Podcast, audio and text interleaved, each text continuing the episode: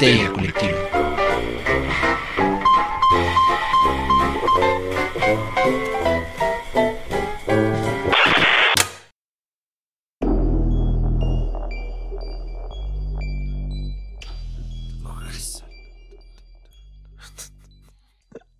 Esto es Histeria Colectiva, el programa donde Fernando Santamaría, el Dr. Braham y Ricardo Medina se sientan alrededor del círculo de invocación para abrir la caja de Pandora y volarse la tapa de los sesos platicando sobre ficción, magia, ocultismo, casos supernaturales, literatura y todo lo que tenga que ver con la cultura del horror. Buenos días, buenas tardes, buenas noches. Sean todos bienvenidos al piso 666 de Histeria Colectiva, mejor conocido como Corporación Malito.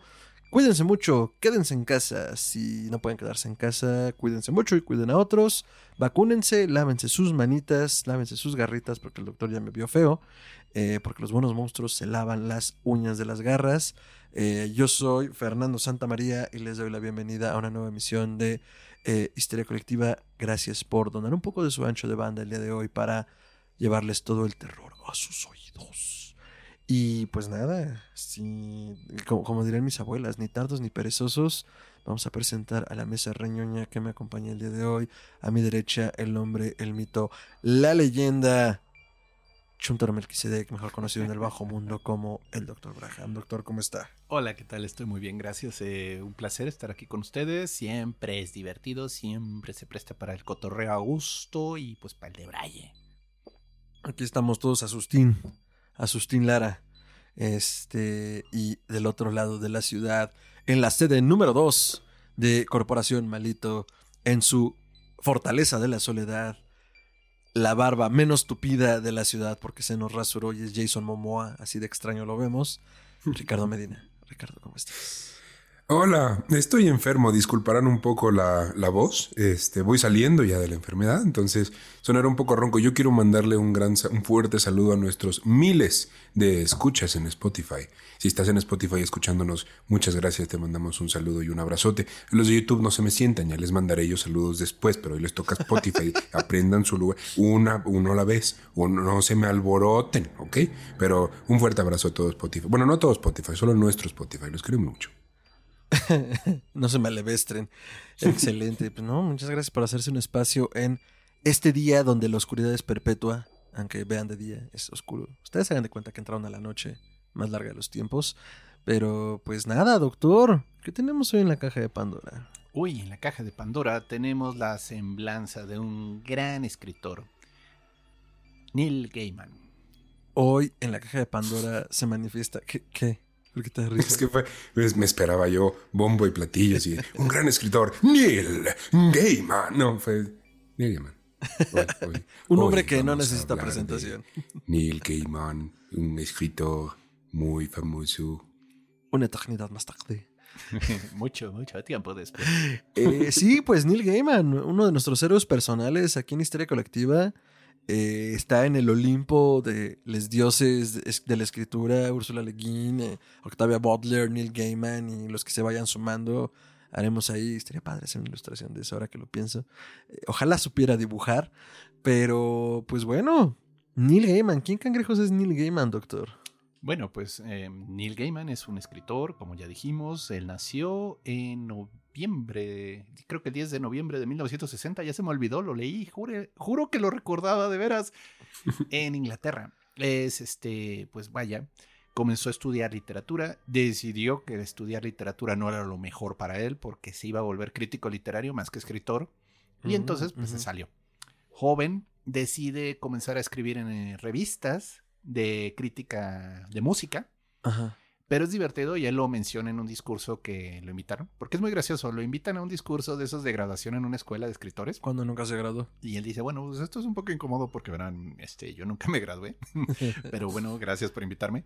Y él comentaba que, bueno, pues que para conseguir su primer empleo tuvo que mentir en su currículum. Mm, esa es clásica. Y dice, y pues yo sé que hoy en día ya no se puede hacer esto porque pues inmediatamente te googlean. Pero dice, pero hice la nota mental, para que se den una idea de cómo piensa este señor, que es muy gracioso. Hice la nota mental de que revista que dije que según esto había escrito, algún día iba a escribir para ellos. Para que entonces nunca dijeran que mentí. Solo que tenía problemas de atemporalidad. Ay, güey, lo amo mucho. Sí, es muy simpático el señor. Entonces, bueno, comenzó escribiendo reseñas este, de música. Se comenzó a envolver con la escena. escena, escena literaria. Ah, ah, ah, se palabras grandes. Se comenzó. Se comenzó-. Ya, cálmese, cálmese, señor. Tómese su jarabito para tos. Alguien se murió tantito. Sí. Bueno, este eh, se comenzó a envolver con las compañías de cómic británicas, este, como 2000 AD, que publicaban diferentes este, historias del Judge Dredd, Tank. Me está, me está diciendo que hay más compañías de cómics que no son Marvel y DC. ¿Cómo ves que sí? Y entonces, Jamás lo habría creído. oh sí, todavía no llegaba la migración de escritores británicos. El primero que llegó a Estados Unidos fue Alan Moore. Sí, Es lo todo digo un con mucha pesadez, ¿no? Así como, todavía no venían esos cabrones para acá, pero... No, yo creo que le hicieron mucho bien, pero me encanta que es, o sea, todo un movimiento demográfico antropológico, la migración de No, escritores. es que sí pasó, o sea, digo, tú ubicas a Alan Moore, pero también Warren Ellis es inglés, este, ay, este, Grant Morrison es Mm. escocés.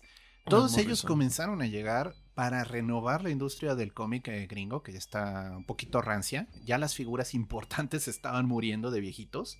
O sea, vaya, que fueron gente muy creativa y muy buena. Pero ya. Pero sí había un periodo ahí de crisis de, ay, ya se nos murió Jack Kirby, ay, ya se murió Steranko, ¿ahora qué hacemos? O sea, entonces, este, bueno, pues comienzan a llegar los talentos británicos, que la verdad, pues, digo, nadie se va a quejar de Alan Moore.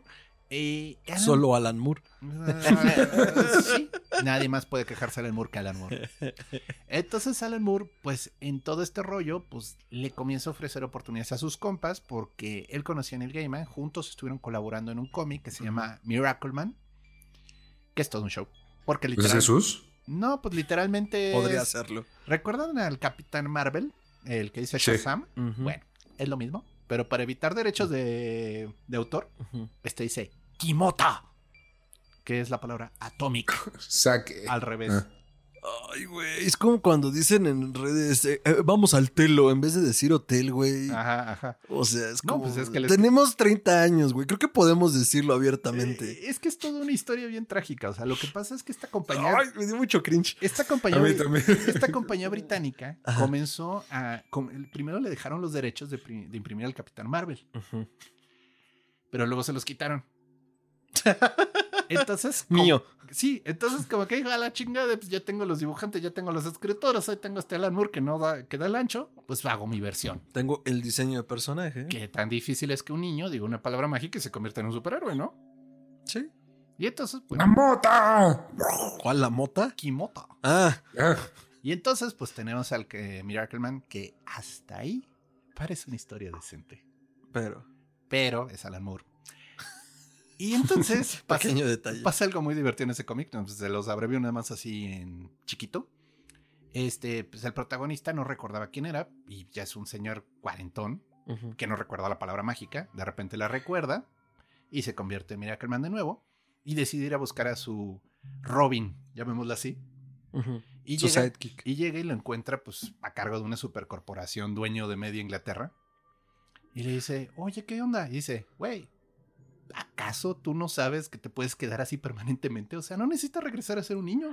no. y el güey no quedó. es joven, además, Y todavía. entonces, Shit. siguiente cómic, nada más es la destrucción que ocurrió en Londres después. No te cuenta la pelea. Todo Londres está despedorrado en la madriza que duró 10 minutos. Entre ¿Con esos dos quién? güeyes. Ah, entre los dos. Sí, entre los dos, porque él se había vuelto villano. O sea, él quería conquistar al mundo, pues llega su Superman papá y Ajá. dice, "Mm, ¿cómo ves que me vas a estorbar? Y pues el resto de la historia es lo que ocurrió después. Holy shit. O sea, pero a ver, si lo que estoy entendiendo es Miracle Man fue como a huevo, me voy a hacer de todo esto, Sí. o te tengo que combatir. No, te voy a matar.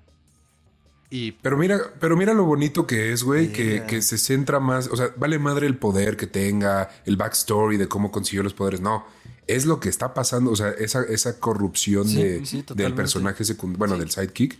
Y de este güey que al pues al final- final bueno dice, no, güey, ni de pedo, güey, mi última pelea si tiene que ser va a ser contigo, hijo de tu pinche madre, yo te entrené y te de todo lo que tienes. Pero en el Inter, y que esa era mi pregunta, pues despedorras Londres. ¿Sí? Ajá, ajá. O sea, matas Eso gente. está muy chido. Y Que esas son ya las historias que no, no, no es de superhéroes el, el programa, pero esas son ya las historias que creo que estamos buscando después de tanto Marvel y tanto DC. Chance DC se ha aventurado más a lo oscuro, pero The Voice y el cómic, este, este, Him- ¿cómo se llama? El cómic que sacó, eh, bueno, cómic, la caricatura que sacó Amazon Prime, Ah, de. ah, He-Man. No, no, no, no. Este, No. Estos pendejos. Ah, Invincible. Pero bueno. Invincible. Pero Invincible es producto de todo esto. O sea, eso es Correcto. increíble. Esto y es un- esto se dio en los ochentas, ¿no? Sí, esto es un cómic de los ochentas. Sí. Y no, todo el mundo siempre dijo, no mames, güey, tienes que leer Miracleman. Si Watchmen te gustó, Miracleman es increíble. Y entonces, bueno, el punto está que, como conclusión de la pelea, Miracleman tiene que matar a su sidekick. O sea, le, le arranca la cabeza. O sea, muérete de envidia, Warner, con esa escena de Superman. Pero bueno, el punto es, Moore como que después de hacer eso tiró el micrófono y dijo, ok, me voy a hacer otra cosa. Y entonces dejó a este joven Neil Gaiman a cargo de la historia. Y se pone muy interesante la continuación de Miracleman porque entonces Ujú. ya se llama Olimpo, la segunda parte. Ujú. Y es literalmente, pues, pues bueno, pues ya todo el mundo sabe que existe, así que voy a gobernarlos como un déspota benévolo. Miracle Man. Sí. Sí, a huevo. Y entonces lleva al mundo una nueva era dorada donde él es el super, super todo. El Y bueno. papá de todos. Y pasan cosas, es muy buena la historia. Pero el punto es, Moore se va a Estados Unidos, comienza a hacer su material y revienta el mercado y le da a- oportunidad a otros jóvenes talentos británicos como Garth Ennis, Warren Ellis, Alan Moore, eh, bueno, perdón, Neil Gaiman, de comenzar a escribir, ¿no? Y entonces, bueno, en aquel entonces este, Moore ya estaba un poquito molesto con la industria del cómic, ya andaba en los cómics oscuros y malévolos. Se estaba volteando al lado oscuro apenas. Y entonces eh, Neil Gaiman consigue permiso, la oportunidad de escribir un cómic que se llama El Sandman, en una editorial de Vértigo que se especializaba en historias oscuras, así medio darketas.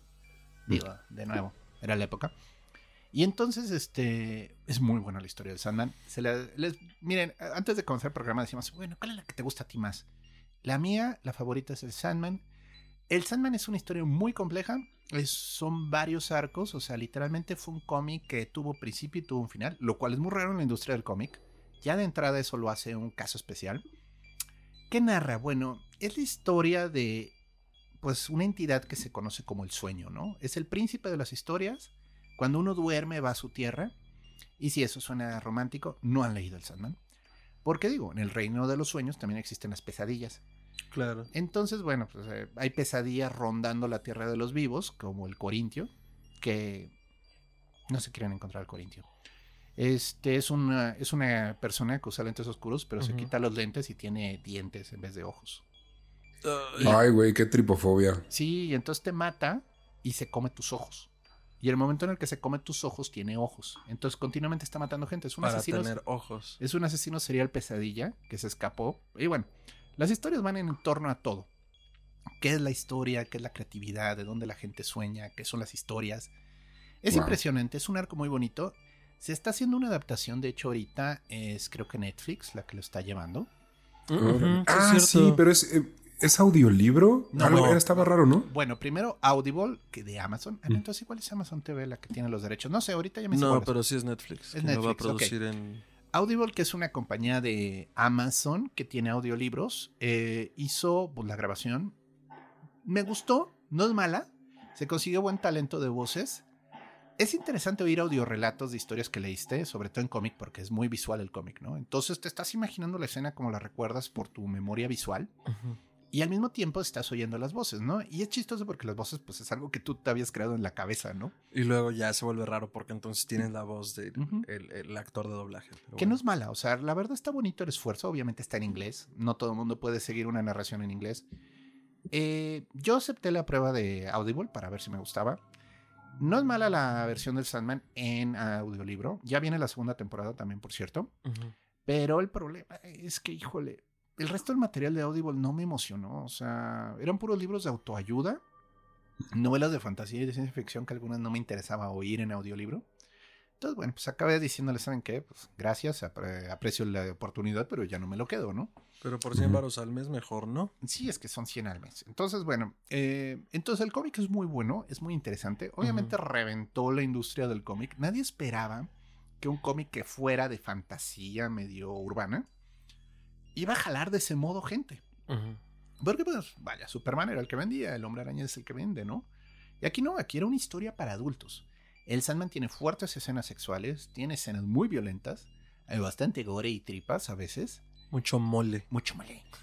Y, ¿En qué década salió? ¿Los noventas? Sí, noventas, 96, por ahí. Es que también siento que ya para ese entonces, güey, la, la generación que creció con los Superman y los Spider-Man de niños, ya son adultos que leen cómics, entonces ya buscan contenido adulto en formato cómic y ya hay cabida para eso. Y eso Sí. está chido. Y entonces, bueno, Gaiman termina la serie del Sandman, termina increíble, o sea, no les quiero arruinar nada, o sea, dense una idea de lo chida que es que les digo, por favor, ve- léanla. Que ahora Ya sí no para que el doctor diga, no se las voy a spoilear. Sí, espérense, ahorita les spoileo las novelas. Ah, Pero, pero el punto es, este, él, te- él termina de escribir este, el cómic y pues sí era mucho él. ¿Y ahora qué vas a hacer, Neil? O sea, porque prácticamente pues, si él hubiera dicho, oye, quiero escribir Superman, le dan Superman. O sea, el tipo, pues vaya. Y, además, Papacito Moore ya se había ido mentando madres a su esquina. Entonces, pues sí, pues era así como, ¿qué puedes hacer, no? Y, y Neil Gaiman sí ha escrito historias de superhéroes, no se me hacen muy afortunadas. Pero él como que también dijo, bueno, pues saben que ya me aburrí. Eh, no es por pelearme, la verdad agradezco la oportunidad que me dieron, pero pues ahora quiero dedicarme a escribir novelas. Y pues todo el mundo dice, pues, pues sí, ¿no? Dice, ojalá te vaya bien. Y vaya que le fue bien. Yo creo que es el autor de cómics que mejor transición ha hecho al medio de la letra escrita en novelas. Porque el señor Moore será bueno por los cómics, pero híjole, sus novelas son muy malas. este, trató de hacer este, hasta donde sé, tiene dos. Una se llama La voz del fuego y luego tiene Jerusalén. Ninguna es buena. O sea, la verdad, qué pena. Porque pues uno dice, oye, el amor me va a reventar la cabeza. O sea, sí, tiene dos, tres momentos buenos el libro, pero así que tú digas, uh, Me no, cambió la vida. ñe. es mejor Watchmen, es mejor V de Vendetta, pero bueno, no estamos hablando de Moore. Y es interesante porque Neil Gaiman, más humildemente, él no escribe libros largos, porque digo, Voz del Fuego y Jerusalén son hinchas madras.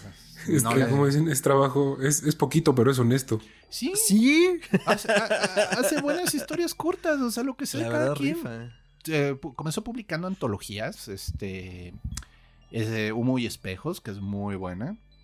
Y luego, bueno, ya comenzó a hacer historias originales, ¿no? Y bueno, pues aquí les cedo la palabra, o sea, ¿cuáles son ahora sí las que les gustan? Yo ya hablé del cómic. Pues eh, mi historia preferida, ah, bueno, a ver, mi libro preferido de Neil Gaiman había sido Humo y Espejos, como dice el doctor, porque es una antología de cuentos cortos que ha hecho como a lo largo de su carrera y cada uno marcaba un estilo diferente de, de Gaiman por, por el paso de los del tiempo. Eh, siendo de ahí mi relato favorito, Misterios de un asesinato. Es muy bueno. Es un gran relato porque te lleva al principio, bueno, no, antes del principio de los tiempos, a contarte eso, la historia del primer asesinato, cómo En- sucedió, quiénes estuvieron implicados y todo esto sucedió en el cielo. Y obviamente así guiños, guiños a la caída y otras cositas. Entonces como toda esta protohistoria es bien interesante. Pero después llegó en un momento muy complicado de mi vida algo llamado El océano al final del camino, que es así un librito de bolsillo. Es muy cortita también, es una, pues, una novela corta. Es una cosa maravillosa. Así llega Gaiman y te abraza y te dice todo va a estar bien, aunque Mm. parezca que no, o aunque no lo haya estado. Y entonces por el momento de mi vida en el que llegó fue como, ay, sí, ve, ¿qué más has escrito? Enséñame. Porque, y ahí se volvió mi personal, pero yo, yo no lo digo, yo no lo digo de broma. Y digo, como muchos de nosotros ñoños hemos hecho el experimento de querer escribir en algún momento y no sale muy bien. El leer a Gaiman, el leer esta historia que, que- que contó cuando, cuando dice es que pues yo hice esto para intentar escribir para estas revistas o para conseguir trabajo, o sea, lo busqué. Es, a mí me impulsó también a escribir. O sea, me inspiró a ese grado de, güey, claro, claro que se puede. Y poquito a poco uno se va haciendo espacio para liberar la parte escritora, pero volviendo al punto, Lo Océano al final del camino es una gran historia de infancia, de adultez, de aceptar eh, la vida, las- de aceptar la muerte, de, de- de- de saber transicionar en la vida. Es mucho de eso. Y obviamente tiene un elemento supernatural y fantástico, porque no iba a ser eh, Gaiman si no lo tuviera. Pero es muy bello. Yo creo que esa es la palabra. Es muy bonito el relato. Eh, creo que la edición en la que lo tengo, que es desde hace unos cuatro años, poquito menos, ya no se está editando. Porque también eso tienen estos autores de repente. Y de un tiempo para acá, aquí en México, no sé, en otros países, ha habido como un rollo editorial raro. O sea, como que se acaban los derechos, se acaban los contratos, quinten los ficheros, en lo que se agota una edición para que lo imprima otra editorial. Hay momentos en los que no se encuentran ciertos libros. Pero igual en Amazon encuentran alguna versión. Y en inglés está editada una edición muy bonita en pasta dura. Eh, entonces, bueno, ese búsquenlo. Y a mí, me, a mí me cambió la vida. O sea, sí es uno de los autores que me cambió la vida en un sentido importante. Y en un momento de mi vida en el que no sabía qué chingados. Tampoco sé mucho más ahora, pero al menos ya no me siento tan desamparado. Y sí, yo recomiendo un chingo ese y yo sí diría que es mi libro favorito de Neil. Nice. Yo, este, em, a mí me llegó un poco tarde este compa. O sea, fui, fue más de que empecé a escuchar de él a través de, de adaptaciones. Pero el primer libro que leí de él, eh, o no sé si el único, no estoy muy seguro, pero eh, fue el de mitología nórdica. Porque a mí me maman todas las, las mitologías de diferentes lugares y los más desmadrosos son los nórdicos. Me encantó, güey. No sé si los griegos también le echen ahí por ahí un poquito la competencia, pero, pero esos güeyes sí sabían echar desmadre. Y al contrario de lo que yo esperaba, yo pensé que iba a ser como en el principio del tiempo, el mundo se creó así. Y, o sea, como un, un tema más antro- antropológico. No, güey. El güey agarra y te dice, te voy a contar 10 historias, güey. 10 este, mitos de, de cosas que hicieron los dioses. Y te empieza a contar de Thor, de Loki, de, de Odín, de Freya, de, de estos dioses, de, de lo que creían estas personas y de sus grandes hazañas. Y es muy divertido, güey. No, eh, no llegas a aprender, no, no sales diciendo, ¡ay, ay! Me sé la, la mitología de pi a pa. No, güey. Es un libro divertido para que eches cotorreo. Y digas, ¿tú sabías que una vez Thor se tragó casi la mitad del mar? Pues sí. Y este. Esa debería ser una buena cruda. Oh, sí. Sí. Entonces, este, y a partir de ahí dije, güey, este, este güey, este güey me cae muy bien. Y empecé a ver, ah, solo tengo una, una duda primero, porque la verdad es que no me acuerdo muy bien si esto es de él. Good Omens, la serie de Netflix, está inspirada en un trabajo de él, ¿no? Sí, es un co- es, co- increíble. es coautor, o sea, lo hizo junto con Terry Pratchett. De hecho, fue de sus primeros libros, o sea, todavía estaba escribiendo el cómic de Sandman cuando hizo junto con Terry Pratchett. Quien no ha leído a Terry Pratchett es un autor de fantasía muy simpático. El señor tiene un sentido del humor increíble. Eh, tiene toda una serie de historias en un mundo ficticio que se llama Mundo Disco, que es técnicamente un mundo plano, a los lomos de una tortuga gigante volando por el infinito, ¿no? Ay, me suena. Pero es, es muy, Sí. es muy- es muy cotorro. Porque se hace, hace burla de todo, del gobierno, de las creencias, de las fes. Es de muy la sexualidad, es muy, también. es muy simpático. Pero era amigo de Gaiman. Hicieron una. Ahora sí que tú escribes parte, yo escribo parte. Hicieron Mm. Good Omens. Y sí se nota, o sea, se nota. Cuando, cuando encuentras algo chistoso en Good Omens, es Pratchett. Y cuando Ok. la cosa se pone medio profunda, Oscura. oscura, es Gaiman hablando. Y es muy gracioso. Ok. Y de hecho muchos decían que Los Dos Ángeles, digo, de nuevo, esta es una serie que está en la tele, que se puede ver, les recomiendo mucho. Y que Ya si tiene tiempo. corran. Está en Prime. Sí, Esa sí es de. Amazon. de hecho decían mucho que Los Dos Ángeles es precisamente Terry Pratchett y Neil Gaiman. No lo dudaría. No lo sí, o sea, sí, sí suena a que puede ser así. Y para, digo, sin spoilers, porque si no la han visto, neta, sí vayan a Prime, Y es eh, a Amazon. Prime y véanla. Sí. Este, básicamente es, es un ángel y un demonio que se encuentran en la tierra. eh, al principio un poco batallando y ya luego más bien colaborando en la crianza de por ahí un ser este, benigno o maligno, no sabemos. De un ser de Está- oscuridad. Porque sí es un ser de oscuridad. Bueno, es, es un ser oscuro. Pero, eh, pero ni siquiera eso. O sea, ese es como No ya su último malo. trabajo. Pero han hecho cosas, eh, hacen cosas antes de eso, como cómo serían un ángel y un demonio trabajando juntos, ¿no? Y es muy divertido. Y los actores, no, no, no, no. Vayan a ver. Ahora sí que no, no se les quiero spoilear más. Vayan a verla, neta. neta Pues el los demonio es David mucho. Tennant Sí. y el ángel se me olvida su nombre de Serafel, del actor. sí. Pero son unos actorazazazazazos. Seguro los han visto en otras producciones. Sí, la química Sí. entre ellos está muy simpática. O sea, porque de nuevo, es, o sea, vaya, sin meternos en el spoiler de lo que ocurre en la novela. Ah, es Michael Sheen. No, Mike, no. estás- Sí. estás- No, pero- tú estás pensando en Charlie Sheen. Denos- No, es Michael Sheen. Es Michael el Sheen. ángel es Michael Sheen. No, denme ¿No? un segundo. Estoy hablando de la historia, Ah. no de los Ah. actores. Eh, es técnicamente desde el inicio de los tiempos hay un ángel y hay un demonio que están reportando arriba. O sea, son Ajá. burócratas, son oficinistas. A veces les llegan instrucciones de, oh sí, procura que Noé termine de construir ese barco. O sea, cosas así muy tontas. O sea, Ajá. trabajan para oficinas que no les importa un coño lo que están haciendo. Y entonces pues comienzan a divertirse, o sea, vamos a dejarlo así. Comienzan a tratar de pasar el mejor rato que pueden mientras este, este experimento que llaman humanidad hace lo suyo. No, y porque además pensemos en esto, son seres inmortales, entonces han trabajado para esa burocracia eones. Sí, entonces, cada quien a su manera, pues manda reportes al jefe, ¿no? Pero pues llega un momento en el que los dos se ven y dicen, güey, siempre estás tú para joderme a mí. Y cuando yo trato de hacer algo, tú llegas y me jodes. ¿Qué tal si no hacemos Ajá. nada? Y tú dices que me jodiste y yo digo que tú me detuviste. Y así nos lo pasamos tranquilos el resto del tiempo. Y nos inventamos los informes, como suele pasar en las burocracias. Sí, sí, los memorandos y ya. Pues Sí, Felices. sucedió esto. Y entonces... Que ahí el ángel es más como más estresadito, ¿no? Y el Sí. demonio es de, ah, vengo a pasármela toda Sí, madre. entonces se la pasan bomba los dos, comiendo buena comida, bebiendo buen vino, teniendo sus aventuras, pero está muy cotorra porque sí, o sea, después de un rato vas a decir, cabrón, ya pa' qué, ¿no? Es como Tom y Jerry, así que un día se voltean a ver y digan, güey, ya me di cuenta que tú me vas a detener y yo te voy a golpear y al final no va a pasar nada. Es una farsa. Entonces, ¿qué tal si mejor nos la llevamos tranquila, ¿no? Y sostenemos esta farsa para pasarla bien. Pero, pues, ¿qué creen? Ocurren cambios, grandes cambios, ¡uh! Y entonces, pues... Bien. como de repente llega la 4, digo un nuevo gobierno y cambia de Y administración. entonces Ah, tiene- sí. tienen, tienen que defender su vida cómoda, mientras al mismo tiempo evitar que los jefes se den cuenta que no han hecho nada. Sí, es como el año de Hidalgo, güey, verde, no hice nada. Está, está muy bueno, o sea, es una gran serie, es un comentario social sobre Sí. cómo, cómo se gobiernan los países, muy divertido.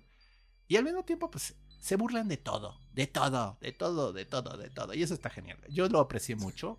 La serie les quedó muy padre. Y este es un Ujú. comentario que yo le estaba haciendo a Fer antes de entrar al aire. Supieron terminarla. Porque hay, Sí. porque hay otra serie de también adaptación de una obra de Gaiman que se llama American Gods. Increíble, la historia es muy bonita. Ah, que me, me iba a ir a esa, que yo, sé- o sea, se las dejo a ustedes para que la platiquen. Yo, mi único comentario es, la empecé, creo que fueron dos o tres episodios, a mí no me, no me compró. Dije, no, como que, hay algo aquí que no me está dando lo que busco. y no. muy rudo, ajá, es muy filosófica en cuanto a ¿a qué dioses adoramos? Sí, sí, sí Ajá. va dirigido a una audiencia muy particular. Pero, Pero, bueno, ujú. la historia es buena. O sea, es de un protagonista, un chavo que se llama Sombra. Sí, pues su mamá era medio hippie. Y entonces este, acaba de salir de prisión y va de vuelta por el funeral de su mujer, ¿no? ¿no es sombra de luna como algo así, Shadow? Sí, Moon Shadow se llama. Moon Shadow, eso. Y en el avión se conoce un señor que le dice que, oye, ¿no querrías trabajar para mí? Él no tiene empleo, es expresidiario. De hecho, está volando porque en teoría su mejor amigo le va a ofrecer trabajo en el taller mecánico. Sí, es cierto. Y le dice, no, es que yo tengo trabajo, señor. Por cierto, ¿cómo se llama? Y dice, ay, yo me debería de llamar miércoles, pero hoy es jueves, ¿verdad? Entonces llámame señor jueves. No, era al revés, pero No, sí, llámame señor jueves. ¿no se llama miércoles? No, me debería llamar miércoles, pero... en la serie sí le dejan jueves. miércoles. Ah, ok, entonces ahí me estoy Pero es confundiendo. jueves, o sea, entonces llámame jueves, le dice. Ok. Pero bueno, el punto es, le dice, pero es que tengo empleo. No, no tienes, tu amigo se acaba de morir. ¡Ah, la madre! Y sí, llega al pueblo y encuentra que su amigo, su mejor amigo, murió en un accidente de tráfico Shit. con su ex esposa. Porque eran, am- Ah, eran, am- eran Ah, amantes. ya me acordé. Le estaban Es pedaleando la bicicleta al pobre sombra mientras estaba lejos. que yo tengo ahí una queja, ¿por qué, por qué el señor Jueves en este caso tiene dos ojos? Yo no, no, me- no estoy de acuerdo. No, tiene un ojo de vidrio. Tiene un ojo de vidrio. Ah, ¿también en la serie? Sí. Eh, ya no estoy, ya no estoy descontento. Es como Columbo. O sea, a Columbo le faltaba un ojito, pero no andaba tuerto. O traía un ojito de vidrio. O sea, hay que verse elegante. O sea, que Yo quería el parche, ¿no? No. Ese pinche ojo No, lechoso, güey. no, eso, eso pasa hasta el final. Este, pero está muy buena la historia. Ahora, Pero a ver, la queja es. la queja es que, bueno, tomaron la serie, este, esa sí fue Amazon, ¿no? Sí, esta sí es- Bueno, Es- la produjo Stars. Ya ve que es una onda bien rara en Estados Stars, Unidos, Sí. Pero la distribuyó Amazon vía streaming. Stars. Y que la produzca Stars te explica por qué pasó. lo Valió pasó. madres de ese modo. El problema es Ok. este, miren, es un libro pequeño. No Ah. da para tanto. Pudieron a lo mucho haber hecho dos temporadas y les habría quedado bien. Good Omens, por ejemplo, es un libro del mismo tamaño y es una temporada y es perfecta, es perfecta. Tal vez no sea un buen momento para decir esto, pero van a ser segunda temporada de Good Omens. No, pero ahorita la, la justifico y hay una razón sí, de peso ya sé detrás. por qué. El punto está que el libro comienza y termina en la temporada que pueden ver de Good Omens. Vale mucho la pena, te diviertes horrores, pasan cosas muy divertidas y no paras así de decir, ¿y ahora qué va a pasar? En- Que siento que ambas pecan de lo mismo. Lo único, es el único pero de ambas series es la lana que le metieron a los efectos especiales. güey. Pero es que hay un contrato no dicho entre la audiencia y el director cuando pasan esas cosas que dices, te voy a presentar lo que es y tú lo vas a aceptar como está y nadie va a decir nada. Y creo que esa es la ventaja de tener buenas historias. Mano, mira, Game of Thrones al inicio no tenía tanto presupuesto. Y vaya, era una, Lo hacían super- muy bien. era una superproducción. De repente revienta la industria del entretenimiento y consiguen más dinero. Y gracias a eso tuvimos los dragoncitos de pacotilla que se cargaba la Daenerys. Ay, están bonitos. Son como cachorritos. Pero gracias a que triunfó, ¿eh? Porque sí traían el problema técnico de ¿Y cómo voy a hacer esto todo, después? todo nuestro dinero Mm. se nos fue en vestuario de Dotacris, en vestuarios de King's Landing, en vestuarios de la Guardia de tal y en vestuarios de acá. Y en, en el salario de Boromir. Oye, y, pero por ejemplo, The Boys, ya con la lana de Amazon, nunca ha fallado en eso, güey. Desde, tempo- desde la temporada 1, o sea, lo han hecho muy bien. Entonces, siento que la segunda temporada de Good Omens ya puede salir más, A más ver, chingona. pero cerremos el comentario de American De Gods American y nos vamos con la segunda temporada de Omens. Lo que pasa con American Gods es esto. Entonces, es un libro corto. En mi opinión, Mm. pudo haber quedado muy bien en una temporada y habría estado excelente. Ok, estíralo un poco ya las dos temporadas. No hay problema. No. Parece que van en la tercera temporada y todavía ni se acercan la- al final. O sea, entonces ya les tiraron. O sea, comenzaron a forzar, a meter historias alternas, a meter personajes que ni al caso. Y literalmente así. Y pues no. Que para los que ni la ubican, eh, yo me sé más, o sea, son, es esta batalla de los viejos dioses que adoraban nuestras, nuestros ancestros contra estos nuevos dioses que son la tecnología. El dinero, el internet, los medios. Internet. El señor mundo como este Gregor de la Tierra. El raro, gobierno mundial. Que, pero sí el gobierno mundial, no es la Tierra y más bien está sustituyéndola. Ahora, había un gran actor que ahorita se me ve el nombre de, de- del actor, pero que interpretaba a uno de los dioses africanos, a Nancy. Sí, Mr. Nancy. Mr. Na- que era Mr. Nancy. Güey, qué gran actuación. Era brutal ese cabrón. Pero se peleó con el productor y ya lo sacaron. Se peleó con el productor porque justo no sé qué pendejada estaban haciendo con el personaje. Que dijo, güey, a ver, el espíritu de Mr. Nancy es este. Y lo estás ninguneando, no mames. Sí, bueno. Pero hay una entrevista, a ver si la encontramos y la subimos. Pero pues esa es la historia. Ahora, Good Omens, segunda temporada, Ah. tiene la ventaja de... Bueno, primero. Desde. eh, porque sí, Neil Gaiman hizo una publicación, tiene un blog que es más o menos bueno. No lo publica siempre, pero sí sube cosas importantes. Entonces, eh, pues sí, él anuncia la segunda temporada y dice: Y a ver, para los que pregunten, cuando estábamos haciendo el tour del libro, ahí por los noventas, Terry y yo compartimos habitación muchas veces, porque verán, no éramos autores reconocidos y no teníamos derecho a nuestras Ahorrar suites. lana. Entonces, muchas veces en la noche, por el jet lag, porque digo, a veces tenían que viajar de Estados Unidos y demás, no podíamos dormir y nos pusimos a platicar que si esto fuera un éxito, ¿cómo haríamos una segunda parte? Ah. Entonces, de que estuvieron peloteando ideas durante semanas, Ajá. lo hicieron. Ahora, el libro vendió bien, pero no lo suficientemente bien. Era otra época. Y Era la- otro México, amigos. Y tristemente Terry Pratchett, bueno, pues eh, si recuerdo bien, no recuerdo bien si le dio Alzheimer, creo que le dio Ay, Alzheimer no. y murió. Entonces, este, sí, se perdió un gran autor, ¿eh? la verdad el señor era genial. Entonces, pues digo, por eso pues los fans dijeron, oye, pero espérame, Ay, sí lo sufriste. espérame. Güey, es que esta historia iba muy wholesome, güey. Era el círculo completo de amor, güey. De repente ya me lo trajo para abajo, güey. Sí, y, y pues dicen, ¿cómo vas a hacer una historia que ya no está el, eh, co- el coautor, no? Y dice, bueno, es que desde el inicio anduvimos peloteando ideas, o sea, estamos haciendo el mejor esfuerzo para contarles la historia. Tengo O sea, todo, existe algo. tengo a todo un equipo aquí de guionistas excelentes que les estoy contando lo que Terry y yo ideamos y de aquí va a salir la historia. Ahora, ¿va a ser mejor que el uno? No sé. Pero tiene el talento creativo y tiene a los eh, artistas que son muy buenos, entonces con suerte va a estar divertida la historia. Ahora, igual y no, Pero entonces lo van a sacar como libro primero y ya luego No. como segunda temporada. va directo Solo a la serie. directo a video, como dirían. wow, cómo han cambiado los tiempos, no mames, directo a Sí, video. antes era sinónimo de chafísima. Y ahora es sinónimo de güey, güey, güey. Ya revelamos nuestra edad. Otra vez. Pero bueno, sí, el punto de American Gods es que no debieron de haberlo estirado tanto. La historia es buena, pero no daba para tanto y la forzaron. Y se quedó a medias. Ahora, creo que hemos hablado un poco de lo que nos gusta, pero hemos obviado un poco eh, el estilo de Neil Gaiman. Mm, Cuando hablamos de Neil Gaiman, estamos hablando de un autor. Darks. Es que es Darks, pero es Darks a su manera. No es un Darks Burton, por Sí. supuesto. No es un Darks Darks de estos este, amigos Cuando dices Burton con- es Tim Burton. Sí, Tim Burton. Mi amigo personal, por eso le digo Burton. Sí, es que, güey, pues, Bueno, no, sé. pude haber dicho Tim y habría sido. "Eh, eh, Sí, amigo". ya, Ah, ya- ya me, ah. lo- ya me los imagino. Gaiman. Burton. Ah, Ay, güey, alguien tiene que, alguien tiene que hacer ese shipping en un dibujo. Bueno. Pero vaya, es un Darks distinto. A ver, yo estoy compli- complicándome ahorita la, la existencia tratándolo de definir. Creo que tú vas a tener un poco más de suerte. Oh, por Dios. Miren, yo creo que Gaiman es un romántico empedernido. Ok. Ese es el verdadero tema con él. ¿Por?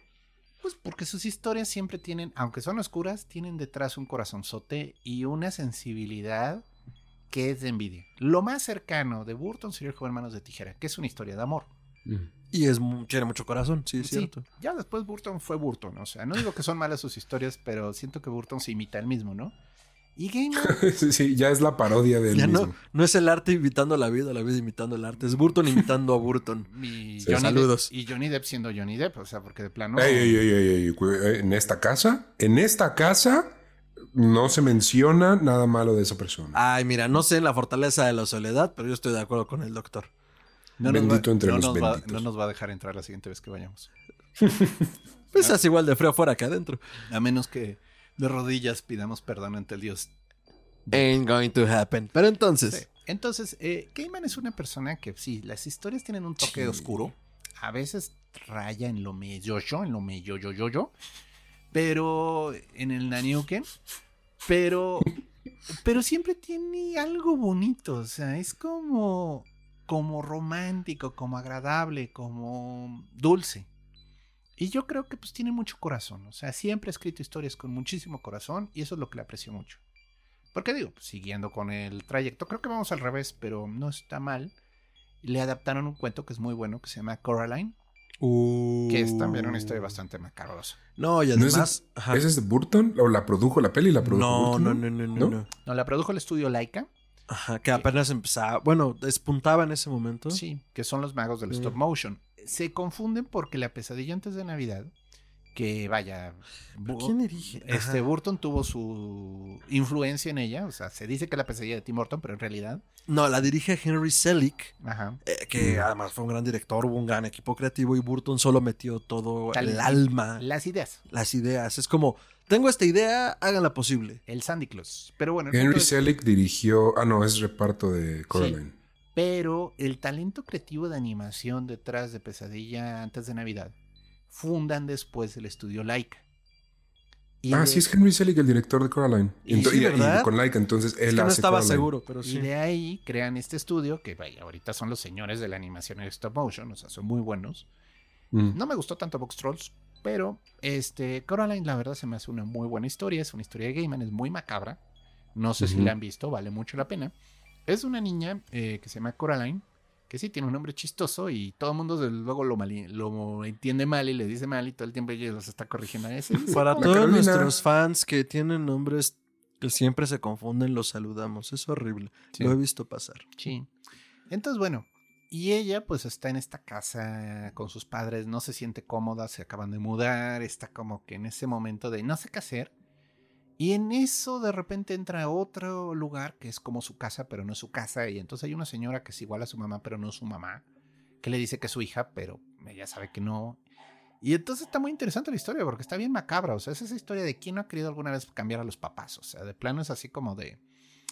Alguna Sí. vez si lo piensas, digo. No, y buscar no solo cambiar a los papás, sino tener papás que hagan lo que tú quieres. Sí, o sea, vivir una vida donde los papás te hagan caso, ¿no? Y hagan todo Es lo que tú quieras. hasta cierto punto un, o sea, sí tiene, está macabro y es de terror, pero hasta cierto punto sería como infantil. Sí, sí, totalmente. Rayaría en lo infantil. Yo creo que sería como una buena historia de misterio y terror, porque sí cae en el terror infantil.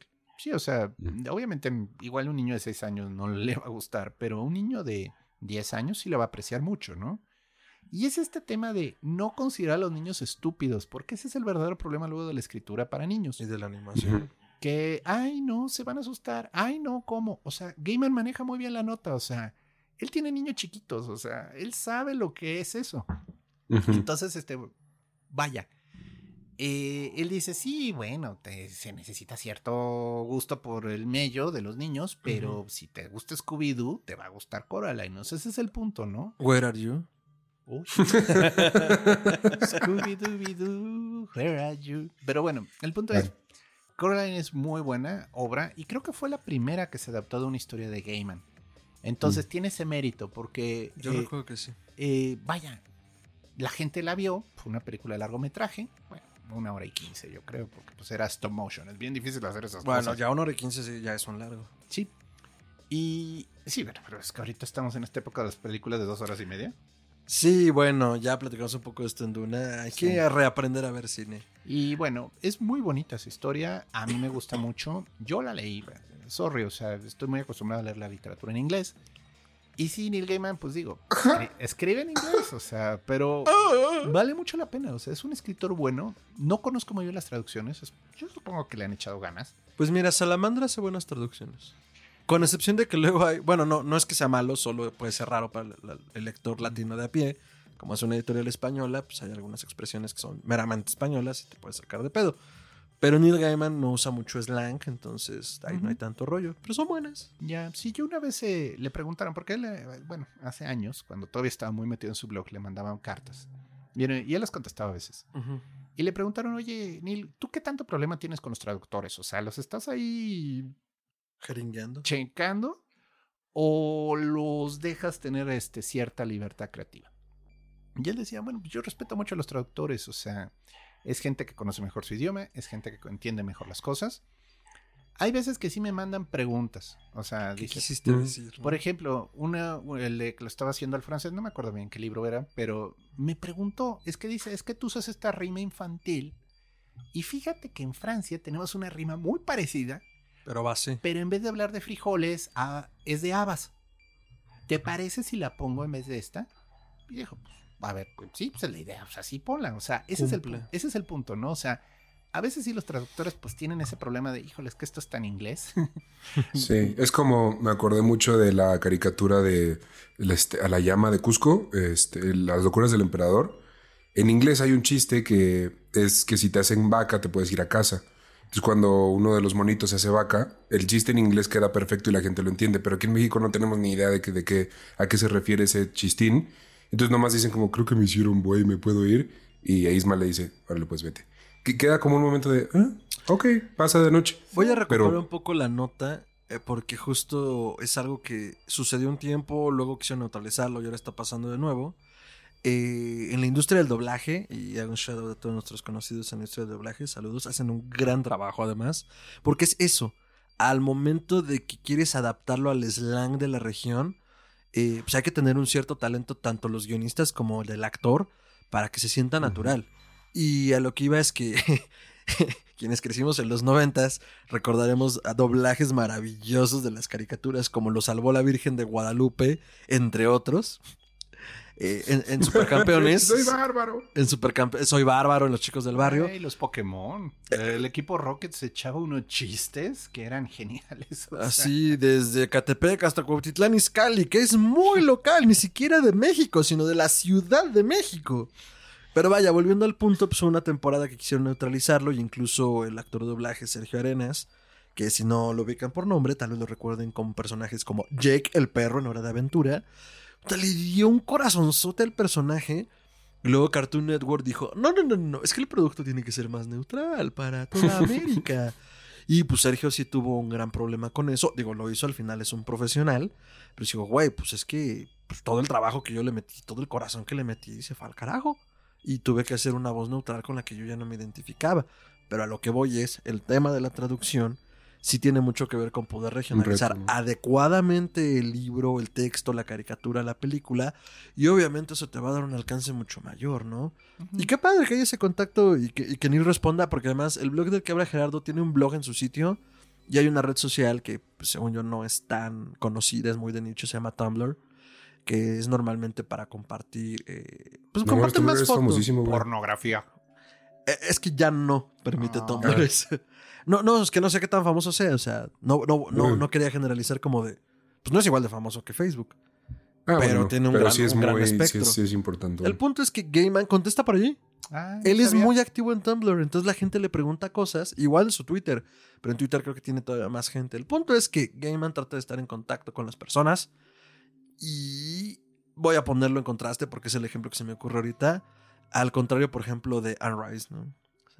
Era Anne Rice que... O Alan Moore, que no lo puedes encontrar ni en su casa. O sea, Alan Moore lo, lo entiende como un viejito gruñón que dice, güey, déjame en paz, pero Anne Rice no solo te dice déjame en paz, te demanda. Ah, sí. O sea, a eso me ¿Cómo- refiero. ¿Cómo te atreves a dirigirme la polos. palabra, no? ¿Cómo te atreves a hacer un fanfic de mis personajes? Te voy a demandar. So, Como, güey, te estoy haciendo un tributo a tu obra. Te voy a demandar, te dije.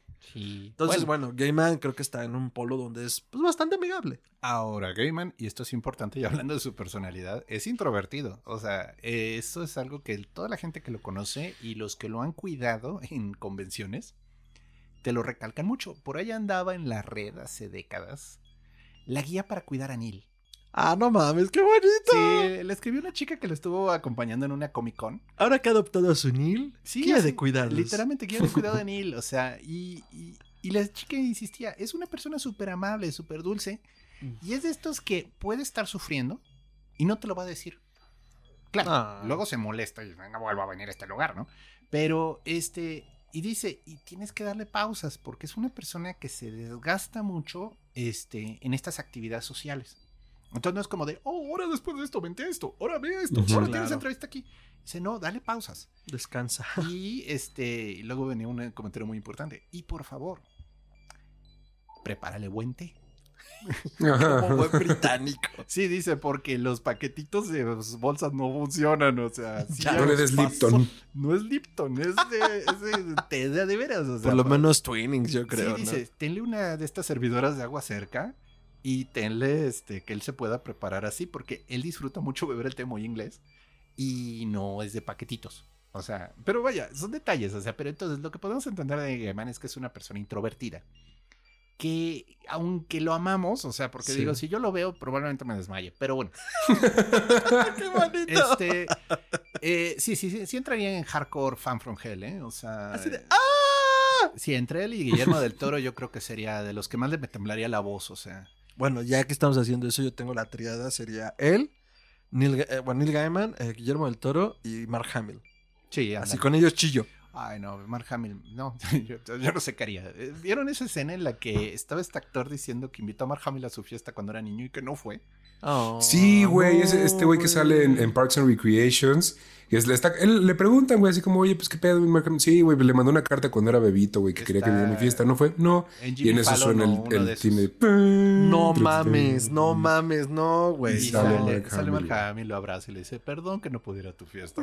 Güey. Y aparte Mark Hamill es como el Alan Moore del cine, pero que tiene esos momentos donde es buen pedo. Sí, no dudo que también tenga su vida y prefiera mantenerse privado, pero el punto es, Neil Gaiman es una persona que, de hecho, él es muy gracioso porque le gusta rentar casas para escribir, pero donde menos lo conozcan mejor. O sea, Sí, cuan- que pueda salir a la calle a Sí. comprar un yogurt. cuando estuvo escribiendo American Gods, por ejemplo, es todo, yogur. es todo Estados Unidos, ¿no? Es un viaje por esa americana fantástica. Él estuvo rentando en Oregon, Oklahoma, estados así bien Donde sureños. No pasa nada. Donde no pasa nada. Kansas. Pero son escenarios de la historia. Entonces es gracioso porque se la pasó dándole la vuelta al rol así de Estados Unidos por el mapa. Y le tomó como un año hacer eso. Y nunca decía dónde estaba. No, pues no. En su blog decía, sí, sigo con mi proyecto. Ahora estoy en el centro de Estados Unidos. Punto, ¿no? Y así se la llevó. Es una persona muy reservada, muy privada, muy amable. Se ve que es amable hasta el, hasta el punto de no saber cuándo decir, oye, ya, déjame en paz. Sí, de las problemas que tienen. De las personas que tienen el problema de no saber cuándo decir no. Sí. Entonces, pues, no te va a hacer mucha plática. Tristemente no creo que sea fácil romper el hielo y que se abra. Pero bueno, Yo creo que se, se ocupa una cantidad de nerdismo tal para emocionarlo y que diga, este güey sabe de qué está hablando o estos güeyes saben de qué están hablando, jalo. O habla, habla de algo que me interesa y somos los mismos, el mismo nivel de ñoños. vibremos en la misma frecuencia, ¿no? Ajá. No solo admíralo y, ay, es que esta historia, ¿cómo la admiré? ¿Cómo me Ajá. encantó? O sea, porque Sí, sí, va a sí, ser así. sí. ¿Cómo le hiciste para escribir eso? Oye, ¿qué opinas de el pluscuamperfecto intelectual, oscuro, dramático del barroco? Ay, Dios. O, sea, o- o qué opinas de que la serie de American Gods es una mierda? O sea, pues te va a decir, güey. Sí, pues sí, no. O sea, ese es el Lo punto. que ¿no? acabas de decir. O sea, no puedo decirlo. O sea, es mi propiedad intelectual. Estoy dando dinero gracias a ella, pero no soy feliz. Pero vos en off. Eh. Sí, pero ese es el punto, ¿no? Entonces, eh, es una persona interesante. Definitivamente me encantaría conocerlo, pero sí se ve que pues, es, es difícil. O sea, es muy tímido. Y pues hay que tenerle cuidado y cariño a los introvertidos. O sea, la en serio, la, la gente cree que. Confirmó. La, la gente cree que, que no te, o sea, que son aburridos, que no quieren tratar contigo. Muchas veces sí quieren tratar contigo, pero no encuentran el modo de hacerlo. Ahora, ustedes dirán que estamos hablando de los introvertidos como desde esta burbuja externa. Y sé que no lo parece, pero aquí hay tres introvertidos que han aprendido a moverse en un mundo de extrovertidos de una u otra forma. Pero a nosotros nos dan ansiedad Sí, nos Y queremos agradecer a los extrovertidos que nos adoptaron y, y nos, nos enseñaron. educaron. sí, pero por ejemplo, digo, yo disfruto mucho porque cuando tuvimos el evento en la FIL, estaba agotado al día siguiente. O sea, sí fue mucha energía. O sea, Ay, sí. Entonces, y de nuevo, no es que no pueda al día siguiente hacer- algo, pero sí era un día de hoy no quiero salir de mi casa. O sea, tengo que recuperarme. Y ahora, todos tenemos nuestro modo de manejar esto. Y estoy seguro que Neil Gaiman puede sonreír, saludar y ponerse a firmar y hacer plática. a la Porque gente. ya lo educaron. Gordito y bonito. Gordito y bonito. Pero es muy probable que después esté tirado en su cuarto hotel, así agotadísimo y diciendo que abren la tele, ¿no? O sea, no, no, vámonos de fiesta. O sea, ¿qué, qué acción habrá en esta ciudad hoy? No, o sea, es, eh, Sí, totalmente de acuerdo. Entonces, la vida y obra de Neil Gaiman vista a través de tres introvertidos. Eh, yo, la verdad, y, y- y quien ha sido mi gran educador en Neil Gaiman es aquí el Dr. Braham, porque no solo me ha contado cómo es y me ha contado su experiencia, que además eso ayuda mucho para enamorarte de algún autor o autora, que te cuenten por qué les gusta, sino porque además ha nutrido mi biblioteca de los libros de Gaiman. Así como de, oye, ¿ya leíste esto? No, toma. Y muchas gracias, doctor. Pero eh, justo quiero recuperar un poco la nota de qué clase de literatura es él o qué escribe él, porque al final, esto que decías, que es un romántico darks empedernido, creo que le queda muy al hilo. Pero además, es un romántico darks empedernido nerd que hasta donde yo sé, sin tener ningún tipo de práctica, o, o al menos él es muy privado en cuanto a su vida espiritual, la parte mágica del ocultismo y lo supernatural lo maneja así. pero él no anda en eso. No, no digo Candy, O sea, a mí me eh, parece que no. No, yo sé porque se lo han preguntado. Ah, pues ahí está. Es muy interesante porque Alan Moore sí abiertamente es mago. Sí, así mago, imitador de Rasputín y escritor gruñón. Sí, Iba a sí, decir Saruman, pero bueno, el punto es, por ahí anda. Eh, Este, No mames, guarden este clip de audio, ¿eh? Wow. Grant Morrison también es mago abiertamente, ¿no? Gaiman tiene esta sensibilidad artística que le permite entender la magia. Es que yo diría que es como pagano. Bueno, sí, sí, sí tiene ideas me paganonas, pero de nuevo, Sí, no, sin entrar en su en qué, qué religión profesa, porque además creo que no importa en realidad. O sea, como esta sensibilidad se me hace pagana en el sentido estricto de pues conecta con su entorno. sí, sí. Eso pero, es lo que él hace. Pero ahí es cuando el artista tiene esta sensibilidad hacia lo que es mágico, hacia lo que es sobrenatural, que aunque no sepa un pito de cábala, entiende cómo funciona el universo desde un punto de vista cabalístico. Es bien interesante, los artistas hacen eso. Sí, Tienen claro. esta sensibilidad personal que les permite como develar cosas. Y entonces una persona que sí sabe un poco, lee y dice, oh, este sujeto ha leído probablemente tal cosa, ¿no? Sí, güey. A los viejos maestros. Ajá, ay, sí, güey, andan declarando esto y aquello. El hermano Game. No, güey, solo es una persona más sensible que tú y menos mamadora. Pero Sí. bueno, perdón. Por es algo que traía atravesado. a él, a él me- él tiene en una de las historias del Sandman, entre el diablo, Lucifer. Y, y todos dicen, no, pero entonces has leído. No, o sea, él leyó El Paraíso Perdido de Milton, que es un excelente libro. Bueno, disculpen. Disculpen. Oh, disculpen. Hola, el payaso. O sea, No, a ver, no, es, es una de las sombras cumbre de la literatura inglesa. hubiera dicho que leyó a Paulo Coelho. o sea, Y nos habríamos burlado igual. Sí, no, Milton es un. eh, vaya, no quiero comparar porque cada uno es una obra titánica, pero es como la Divina Comedia. A ese nivel de fama, a ese nivel de reputación, es El Paraíso Perdido. Sí, pues es la obra de la literatura inglesa y ya que estamos ñoñando, eh, Fausto de Goethe, Paraíso Perdido, El Quijote de la Mancha y la Divina Comedia son de, es- de sus respectivas lenguas alemán, italiano, español e inglés, las obras cumbres del lenguaje. Sí, pero no las aprecias hasta que las lees en Klingon.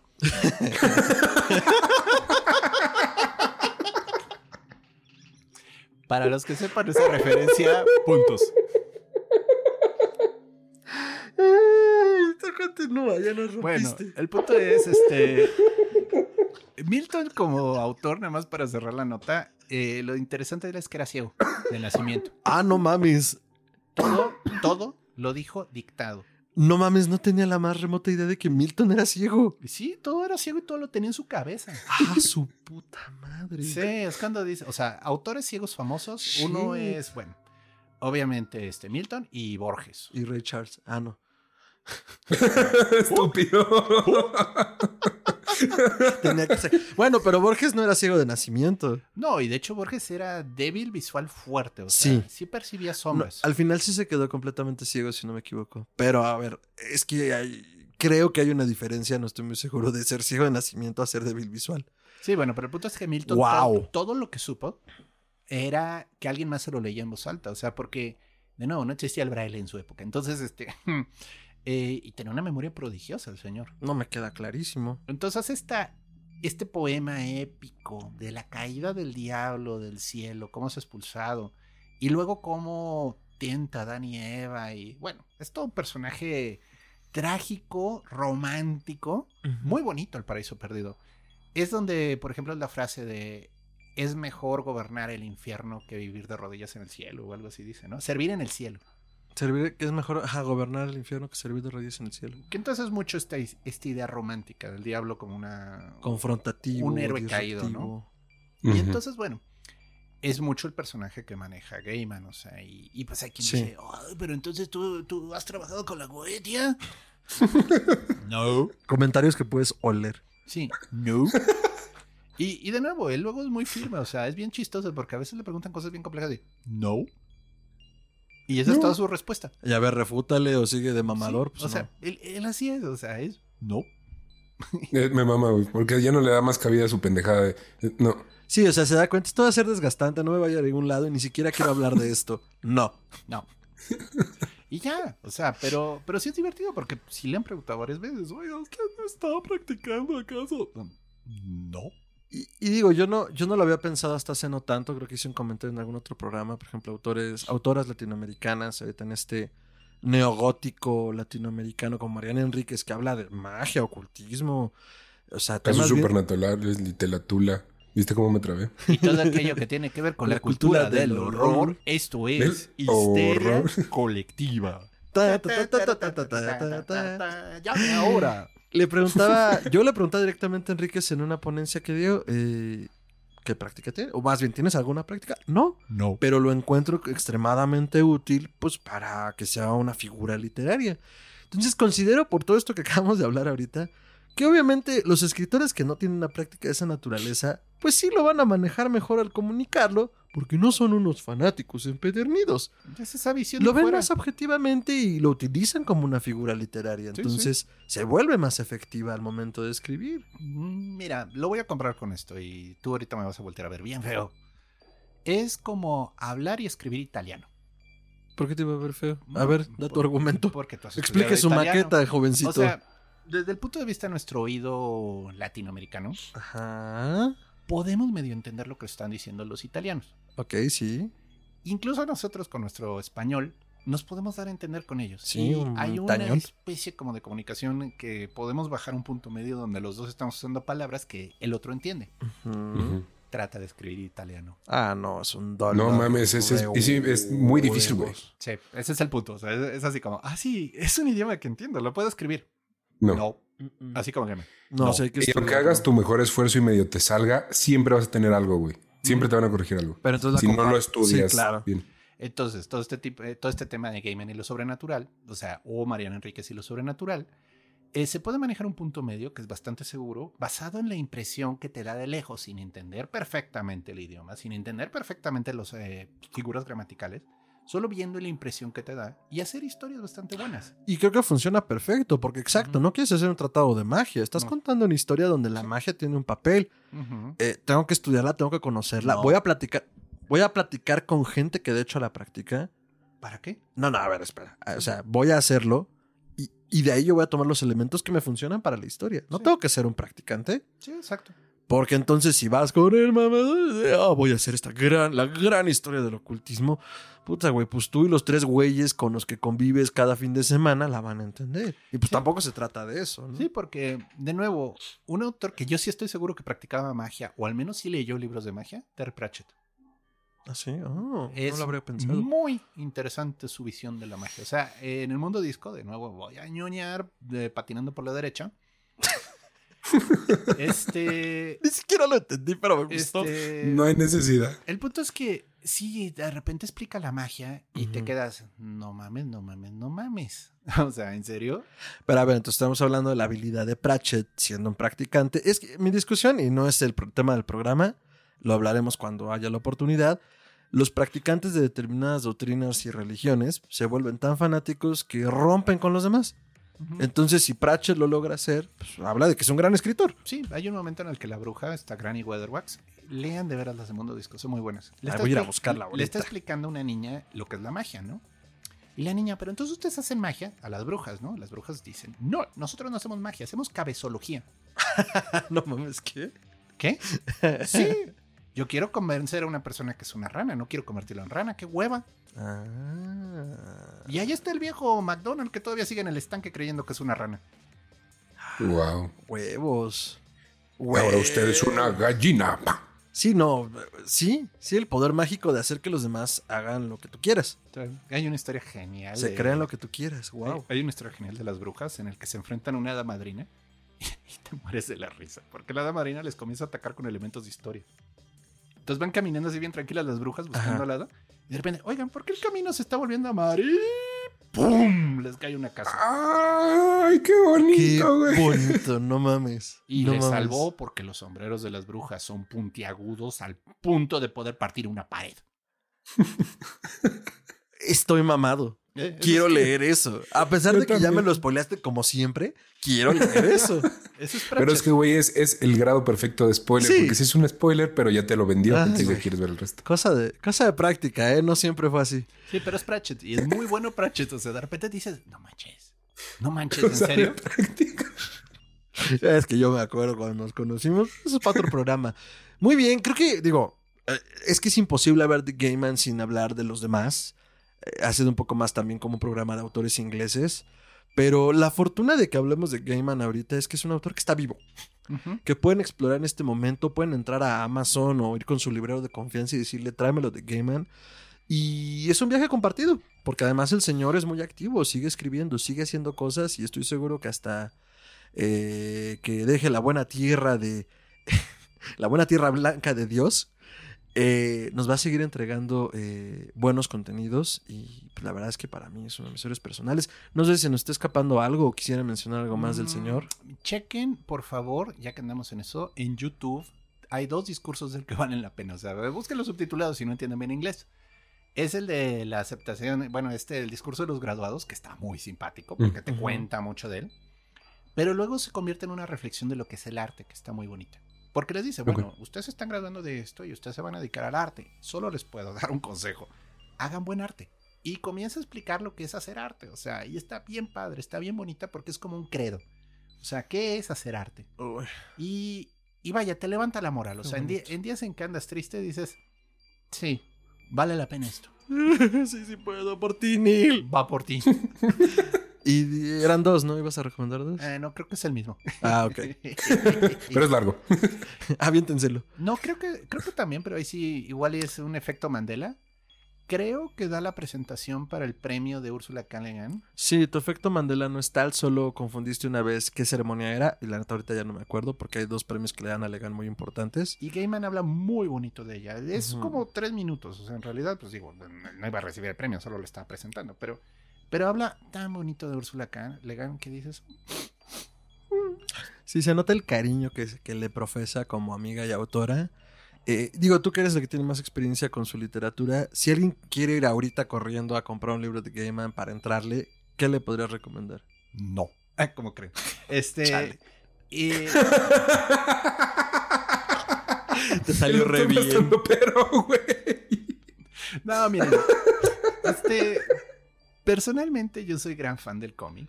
Y si quieren leer una historia del cómic que vale la pena, escrita por Gaiman, se llama La muerte, el alto costo de la vida. Es increíble la historia. Y son 60 páginas, ¿eh? O sea, es un cómic delgadito. Y narra que la muerte, la personificación de esta fuerza elemental del universo, para no perder el toque con la vida, cada 100 años, durante un día, es Te echan un mortal. café. Es mortal. Ay, güey. Y Qué es, peligroso y qué divertido al mismo tiempo. y es la historia de ese día en el que ella vive como una persona mortal. Pero, güey, así entiende qué pedo, güey. Está increíble eso, No, güey. claro, pero imagínate, se muere la muerte, güey. Y es que efectivamente hay, en esa historia está divertido porque hay gente que quiere intentarlo. Sí, claro, o sea, que se dieron ya cuenta del pedo y bueno. Pero está muy bonita la historia, Wow. está, está muy romántica. Es que vale la pena de la vida. O sea, vale mucho la pena esa historia. Ya si quieren uno de sus cuentos. Bueno, las antologías son geniales, son muy espejo, es buenísima. Ujú. Pero es un poquito gordita. O sea, igual y quieren algo más delgadito. Yo les recomendaría que leyeran El Océano al final de la calle, perdón, pero sí. es una historia muy hermosa, tiene muchísimo corazón. Y bueno, personalmente esos dos. O sea, digo, Sandman es increíble, si quieren leerlo, leanlo, pero Requiere compromiso. requiere compromiso porque sí es grande. O sea, ya todos los cómics juntos, pues sí es algo así, ¿no? Madres. Este, pero vale mucho la pena. La historia parece que no tiene conexión y poco a poco comienza a conectarse de una manera increíble. Y ya, digo, esas dos para arrancar están buenas. Súper. Eh, yo me quedaría con esas dos recomendaciones también. Bueno, no, a ver, Humo y Espejos, aunque está un poquito gordita, yo diría más bien, no se espanten, trae muchos cuentos cortos y se la pueden aventar en un ratito y trae un poco de todo. Entonces creo que ahí se pueden dar mucho color de el estilo del señor. Y el Océano al final del camino es así, casi, casi mi Biblia personal. Justo lo que dice Gerardo que hace el video, a mí me lo hace el libro y cada que estoy así, no puedo seguir adelante. Vamos a leerlo. Y es escuchar a Gaiman y que me dé un abrazo y yo soy muy feliz. Entonces yo me quedaría con esos dos libros. ¿Tú, Rich? Yo tengo una lista de lectura impresionante que le da la vuelta a la cuadra, pero en el- al primer lugar se acaba de poner el que mencionaron del este, el océano al final de la calle. De hecho, ahorita lo voy a comprar en Amazon y lo voy a leer en chinga. Sí. Eh, de hecho, fun fact que acabo de investigar, desde el 2015 se anda haciendo una adaptación en película, pero nomás no avanza el proyecto. Entonces, ahí es que se meta un Netflix a, a meterle lana y que salga. Hay una obra de Eh, teatro. De hecho, en ese- ahorita ah, sí está me en, decías. en Londres, está presentado como obra de teatro y dicen que está increíble. Que todo el mundo sale llorando. Ahí si alguien tiene la Mm. liga de alguna transmisión o algo, o donde podemos conseguir eso, acá O vámonos a Ah, Londres, pues, güey. Nomás a eso. Ah, sí, güey. De hecho, Claro. tenías algo pendiente por allá, ¿no? Vamos la próxima Pues, semana. Vamos Mira. a abrir Patreon y financiarnos el viaje. Mira, con el cambio de las tortillas que compré ahorita para el desayuno, seguro me alcanza para el boleto, güey. ¿Cómo no? Vámonos. Ah, Chingada. No, me- no, no quiero comprometernos, pero estaría muy chido investigar si se, si se presentaría Gaiman en algún lado, así en alguna Comic Con tipo, Uh, y ir a- al panel, güey. Claro. Pues, pues sí. Sí, Ahí bueno, lo hablamos. Bueno, ahorita de cortesía de pandemia. Sí, exacto. Este, Mm, eso sí. Neil casi no ha aparecido en Comic Cones. Él cuando estaba con los cómics sí iba regularmente cada año, sí era algo un compromiso muy fuerte que él tenía. Ok. Ahorita como está más bien haciendo novelas, sí se ha aparecido en la Comic Con porque la Comic Con tiene también este lado de los medios de televisión y de adaptaciones. Sí. Entonces sí, sí ha llegado a hacer eh, apariciones rápidas del panel de la adaptación de, no sé, American Gods y él está ahí. Pero no es como antes, porque antes era este, conozca al autor. Y ahí estaba la fila de gente este, para que les filmara algún y cómic, ¿no? platicar Y ya no. poquito. No, pues solo llega, No, platica y se va, ¿no? O sea, realmente... Ah, Está Ah. bien. Pero bueno, eh, yo sí eh, les recomiendo ese de mitología nórdica para los cuentitos, para que se quiten la idea de Marvel, de Loki y de Thor. Está, in- está muy divertido, güey. Te ríes bastante. Y en cuanto a adaptaciones, bueno, voy a empezar a leer más, pero si en adaptaciones quieren ver algo chingón en la tele y ya no saben qué, vean a ver Good Omens en Amazon Prime y vean la, la primera temporada de American Gods a ver si los convence. Bien. Chingón. Pues qué, qué, qué viaje tan elegante, tan inglés y lleno de té, amigos. Eh, repasen como todos estos autores, chequen otros videos, eh, chequen otros canales, porque yo ya he visto, pues obviamente han hablado mucho de él. De la parte comiquera no me voy a cansar de recomendar a nuestros amigos del cómic oculto, a quienes hacemos un shout out. Entonces por ahí tienen cosas muy chingonas y espérenlo pronto porque va a haber apariciones especiales por allá también. Guiño, guiño. Pero bueno, eh, Neil Gaiman yo creo que es uno de los grandes autores vivos que tenemos ahorita.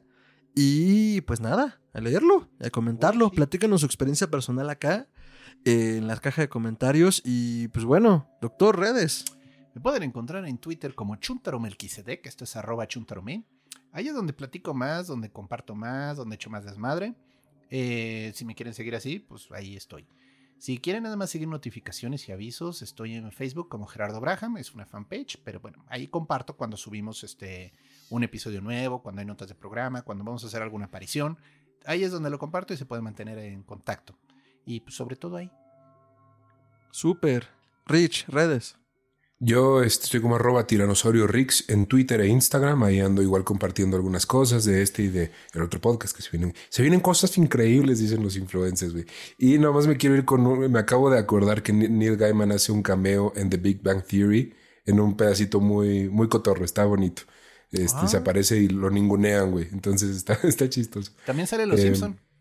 También salen los Simpson. Mm. Pero ¿sale Eh, él o sale como voz? Es él, da su voz. Ah, da su voz. Ajá. Sí, sí, bueno. eh, En Los es que pensé sale- que hacía un cameo él. No, sale caricaturizado. Por Hace- eso. Es una adaptación de Ocean's Eleven, pero están robando los derechos de un libro. Ah, sí, es cierto. Están jugando los escritores fantasma y sale Neil Gaiman. Ah, ay, lo quiero ver. Sí, está divertido. Y Sí. nomás recordarles que estamos en TikTok como arroba podcast histeria. Chingón, porque siempre se me olvida el TikTok porque es muy reciente. A mí me pueden encontrar como arroba mantrasaya, es con I latina y doble al final en Twitter, en Instagram, en Facebook, como facebook.com diagonal mantrasaya. Las voces de mi cabeza, memes de gatitos. Prometo ser más activo en algunas redes porque en unas no soy tanto. Entonces por ahí, este, pues compártanos cosas. Y bueno, eh, Los Simpsons lo hicieron primero, Lovecraft también. Y Los Expedientes Secretos X eh, son un buen viaje. Ah, a Histeria Colectiva Podcast lo pueden encontrar como arroba podcast.histeria en Instagram, podcast histeria en Twitter, eh, podcast histeria en Facebook y ya saben, todas las plataformas de podcasting como Histeria Colectiva Podcast y en YouTube. Pues si están en Spotify, corran a YouTube, si están en YouTube, corran a Spotify. Eh, ya somos, ya, no, iba a decir somos legión, pero me acordé de Anonymous. Ya somos más de 5000 histéricos en Spotify, más de 1000 aquí en YouTube, entonces muchísimas gracias por llenar las huestes eh, del mal. Eh, sigan esparciendo la infección y pues vamos a seguir llevándoles contenido sabroso y pues también sigan historiacolectivapodcast.com. Y pues nada, eso. Fue un gran trip. Eh, Ricardo, doctor, muchas, muchas gracias a todos ustedes también por andar por acá. Y pues, eh, ah, iba a comentar algo al final que no comenté al principio. No sé qué fue. Ah, una recomendación final hablando de stop motion.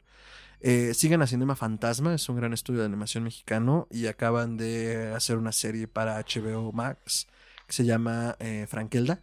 Y Ah, está haciendo muy cosas bonita. muy buenas. Me acordé cuando dijiste Laika, porque más trae este, este vibe eh, darks, chido, romanticón para niños. Entonces, dense una vuelta. A ver si podemos reseñar pronto Frankelda. Y pues nada, eso no quería dejar de decirlo. Eh, muchísimas gracias por conectarse y nos vemos en la siguiente emisión. Hasta, Hasta pronto. entonces.